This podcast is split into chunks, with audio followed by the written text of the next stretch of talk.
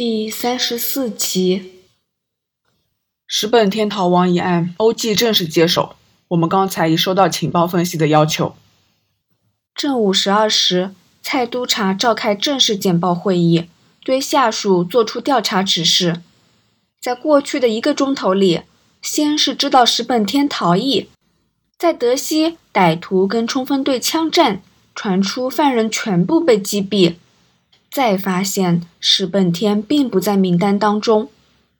对情报科来说，掌握正确的消息是首要任务。毕竟前线警员只看到事情的片面，能观览全域的就只有位居核心的 CIB。CIB 必须在短时间之内整合各方的情报，理清每一条线索，判断出案件的原貌。以这次事件为例，只要每拖延一分钟，石本天就能获得多一分钟的逃亡时间，搜索范围就得增加一百公尺。在简报室内，除了 B 组成员外，还有 D 组跟踪组第二队的队长跟 OG 的探员列席。在联合行动中，B 组除了负责分析情报，更要协调各部门运作，务求情报有效率的沟通。关正多坐在蔡督察旁边，虽然他放手让蔡督察全权负责，但他今天依然是组长，自然不会缺席会议。事实上，B 组上下都希望关正多提供调查意见，这除了因为他拥有优秀的破案能力，更因为他是目前组里唯一一位曾跟石本天交手的警探。关正多没有正式跟石本天碰过面，但他对石本天的个性可说是了若指掌。石本天四十二岁，八年前因为多宗持械行劫和绑架被捕，被判入狱二十年。蔡督察边说边按下投影机按钮，展示石本天的照片。在一九八五年至八九年间。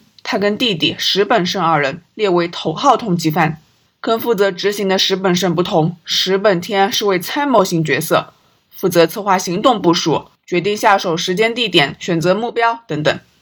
一九八八年，商人李玉荣绑架票，暗中与李玉荣家人谈判，勒索四亿赎款的亦是石本天。这家伙不是动刀动枪的劫匪，他动的是脑袋和口才。而这种人最难对付。关正多心想，屏幕上的照片由陈教署提供，是上个月才拍摄的相片。虽然关正多记忆中只有石本天八年前的模样，但他发觉眼前的男人跟印象中差别不大，一样是国字脸型，薄嘴唇，眉间狭窄，黑框眼镜。最大的差异是比以前轻减了一点，眼角多了几道皱纹，削薄的发间隐约带点斑白。看来监狱生活令他苍老的特别快。今天早上九点，于赤柱监狱服刑的石本天声称腹痛，监狱主诊医生替他注射止痛针后，一个钟头仍无法止痛，于是陈教署安排。押解及支援组将石本天送到玛丽医院接受详细检查。蔡督察环视简报室个人一眼，继续说：“由于石本天服刑期间一直行为良好，所以署方只采用一般押解犯人的方式，即是只有两名惩教人员看管犯人。石本天身上一直扣了一副手套。”蔡督察没说出口的话，个人都听得明白。石本天兄弟是困扰了警方好几年的社会毒瘤，警队上下才不相信这种人渣会改邪归正。因为行为良好就掉以轻心，这分明是惩教署的责任。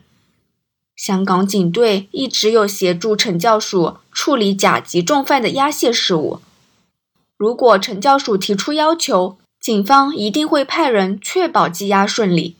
换言之，石本天根本没机会从医院逃走。惩教人员与石本天于十点三十五分到达玛丽医院。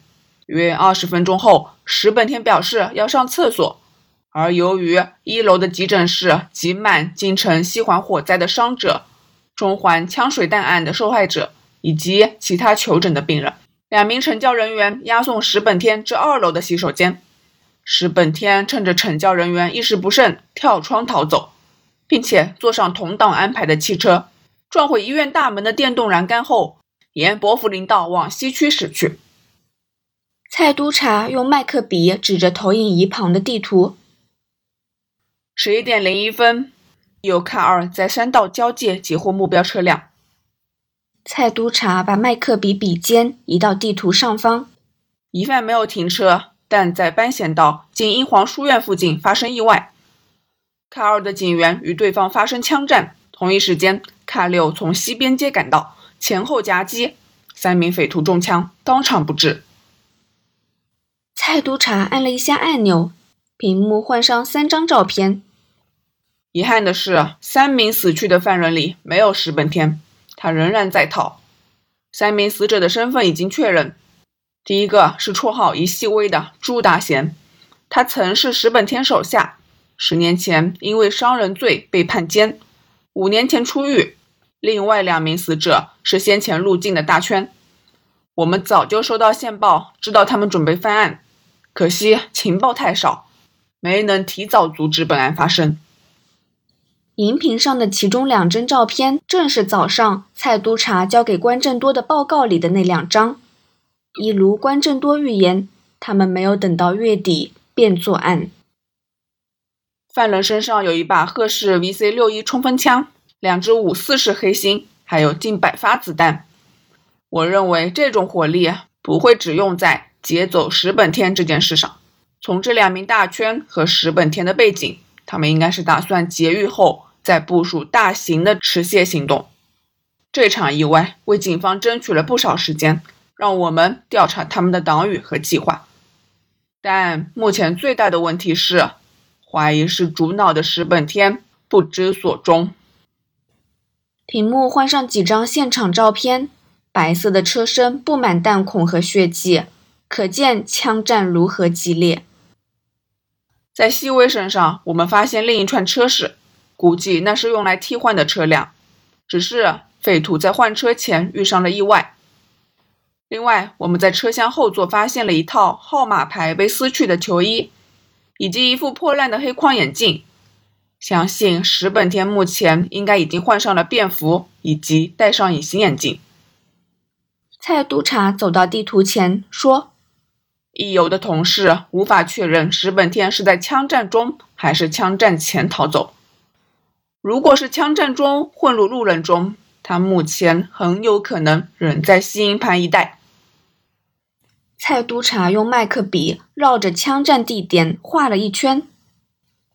西区警署的同事正进行地毯式搜索，替现场人士录口供，暂时未知结果。他接着将麦克笔往下移。不过，如果石本天是在枪战前逃走，那就相当麻烦。在车子离开医院至看二在山道发现之间，有五至六分钟的空白期。这段期间，石本天会不会另有接应，我们不得而知。根据记录，石本天是个狡猾的罪犯，一般人越狱后应该会跟同党逃走，他却很有可能反过来要同伙当诱饵，为自己争取更多时间。如果真的如此，他最有可能在市美飞路下车，然后在西环尾一带混入人群。石本天的照片已发给各单位。所有巡逻警员都会留意他的踪影。另外，相关照片已交至媒体，希望市民能提供情报。关正多知道，寄望市民提供有力情报，跟缘木求鱼没有分别。石本天不是一般逃犯，如果他真的在枪战前逃去，他一定已准备好不让公众认出的伪装。本来我们的处境相当被动。但幸好，我们先前获得了一项情报，可以让我们主动出击。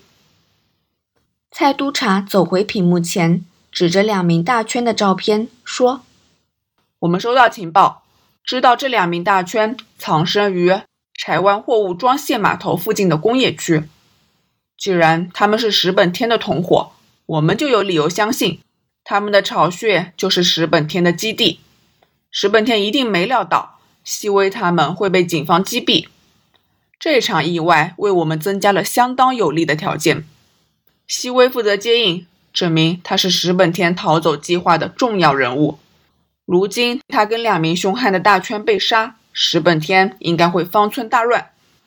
石本天在狱中多年，对外面的环境未必熟识，他应该会以静制住，藏匿于秘密基地之内，躲避风头。麻烦地主的同事负责在柴湾全天候二十四小时盯上，尤其留意枫叶街、新安街一带。地主跟踪组的队长点点头。欧弟的同事会继续从三名死者身上着手，从他们身上的衣物、遗留在汽车上的证据，去缩小调查范围。蔡督察向欧记的探员示意后，转向自己的部下说：“阿豪，你负责跟进欧记同事的搜证；光仔和爱丽丝负责分析报案记录，整合参与枪战的同事的证供；波叔负责联络 A 组，看看有没有县民知道内幕。”其余人给我检查伯福林道至班贤道一带所有可能拍到线索的监视器影片。我要知道那五分钟的空白期，石本田有没有可能下车逃走？有没有问题？没有人提问。OK，行动开始，解散。话音刚落，手下们各自散去，光仔等有特别任务的成员更匆匆地夺门而出。D 组的队长跟蔡督察谈了几句，就带着文件离开。欧记的探员也在交代细节后，神色凝重地走出简报室。在香港主权移交前夕，欧记已有不少工作，防范有组织罪案发生。如今因为陈教授捅出篓子，同僚们工作量大增，心里自然别有一番滋味。